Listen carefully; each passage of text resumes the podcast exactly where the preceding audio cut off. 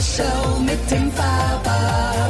Ja, liebe Freunde, Kochblock Radio, dein Lifestyle-Radiosender für Genusskultur nun schon einige Tage in Bangkok und ähm, ja, ich stehe dann irgendwann vor der Abreise leider. Es fällt mir wirklich schwer, mich zu trennen von diesem wunderbaren Hotel hier, nämlich dem So Sofitel Bangkok, direkt gelegen hier unten. Ihr seht das am Lumpini Park wo es schön grün wird. Und äh, das Beste kommt ja immer zuletzt.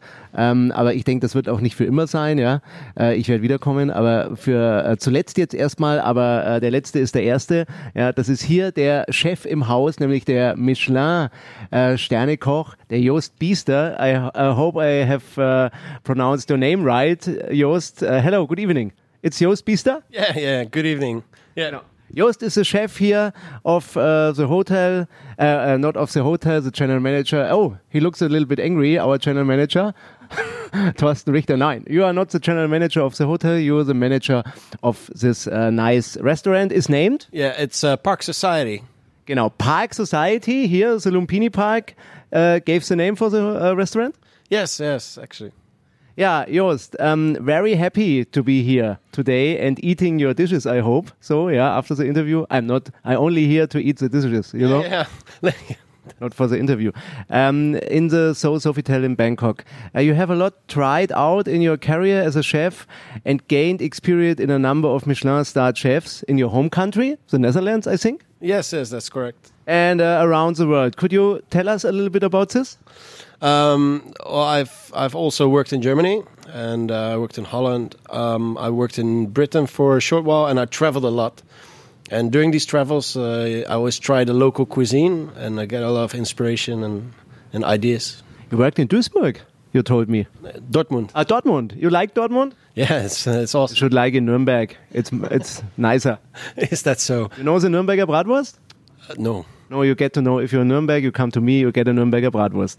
Aber über Nürnberger Bratwürste sprechen wir heute nicht, liebe Freunde. Ja, ähm, von der Nürnberger Bratwurst jetzt wieder zu dir, mein lieber Jost, zu deinem wunderbaren Restaurant. Uh, how did you change from your last restaurant, the Savelberg, Savelberg? Savelberg? Uh, Thailand, a modern French restaurant, to this wonderful place here, to the So Sofitel Bangkok in the Park Society? Yeah. Um, well, how, how that happened was uh, after a couple of years at Savelberg, Thailand, I was uh, looking for a new challenge, and uh, I found that here on the 29th floor. I mean, if you look at the view, you know why I want to work here. You fell in love with the view. Absolutely. yeah. Uh, how would you describe your cuisine here in the Park Society? What is your style? How how do you cook?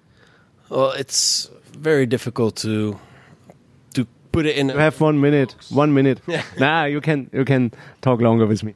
Well, it's it's modern fine dining with Asian influence, but actually it's mostly inspired by uh, by our travels. So there's a, a, a little splash of everything around the world. Um, it also gives us the creativity, me and my team, to use all the ingredients. Well, if when you're a French cuisine, you need to cook with French ingredients. When you're Japanese, you need to cook with Japanese ingredients, and we are not limited by anything, just by our mere creativity. Uh, I have told you I have seen you these days in German TV and uh, Joost Biester sometimes on street food markets here in the city, yeah? Yeah, that's right. Not always Michelin cooking, street food cooking. Have you a street food uh, shop here in the city too? No, no, I no. So you, you don't make street food no. in your second shop. yeah, we uh, it was um, we just went out to have dinner at a at a local market. So I, I, was I was cooking, but just for myself, not for the guests. How, how is it if a Michelin star cook goes on a street food market? It's much more simple. Yeah, but I mean, good food doesn't always have to be complicated. Eh?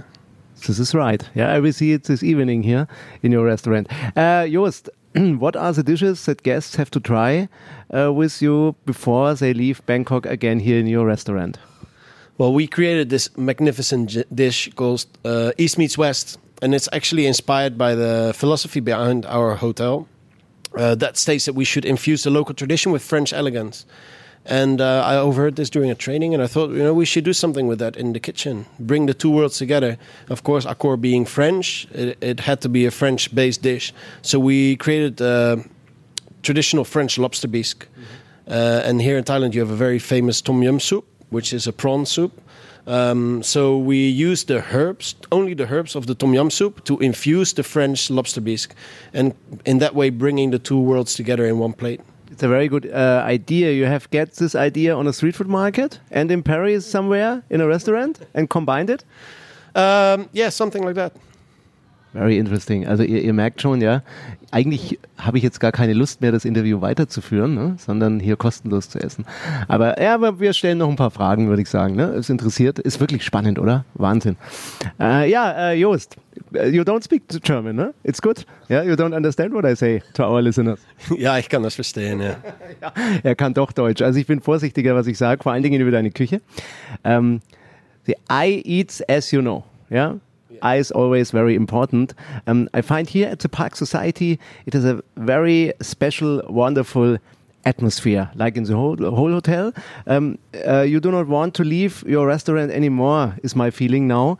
Um, can you please describe a little bit the concept uh, to our viewers and listeners of this restaurant, yeah, and uh, your philosophy here in the restaurant? Yeah, well, the the restaurant actually the whole hotel is uh, inspired on a bit of a time travel. So on the ground floor, you have the, a little bit of the old style, and up here is the modern. That's why we have a very modern in, interior design. Um, and uh, yeah, food-wise, uh, like I explained, we have the the modern fine dining uh, that we yeah, inspired uh, by all my travels. And we will see it this evening. Wir werden das sehen dann später. Das bauen wir natürlich dann gleich noch mit ein, dass ihr das auch sehen könnt, was wir hier erzählen und werden das dann auch mal probieren, was der Jost hier anbietet. Um, you're well known dear Joost, um, for being open and even betraying uh, every uh, of your recipes, the secret recipes. Is yeah, this yeah. right? Yeah, of course. What do you want to know? Uh, everything. Uh, do you have the, the, the, episode will be long enough for that? But do you have something uh, for our listeners and viewers to cook to feel a little bit at home as here in the So Sofitel in this wonderful uh, restaurant? Perhaps as anticipation for the visit of your restaurant next time here in Bangkok. Yeah, I can I can explain a little bit more about the East meets West, mm-hmm. so the listeners at home can uh, can make it as well. So you need a couple of ingredients to make the lobster bisque. Um, if you don't really know how to do that, you can always Google it. It's uh, it's a really old old type of dish, so it's uh, fairly easy to find a good recipe. Well, it consists of some vegetable, tomato, and lobster, and water, of course, mostly. Uh, some white wine, and you just uh, let that simmer, and then you sieve it, get all the stuff out, keep the liquid to the side, and then we infuse that with kaffir leaf, lemongrass, chili, uh, garlic, thyme, uh-huh. uh, what else? galangal, and lemon juice. Very important. Very good. Und man sieht, er macht das selbst, ne? You, you, you let not cook, you cook yourself. no, no, my team is very well trained. I don't. They, they, they can make it probably better than me. Sounds very good. Also sounds very good. Um, yeah, and uh, now I think, uh, dear Joost, you have to go to the kitchen. Yeah. Yeah. Now it begins here in the restaurant. Yeah, Some guests stand before the door. Yeah, won't go in, won't eating uh, your food, and I thank you very much.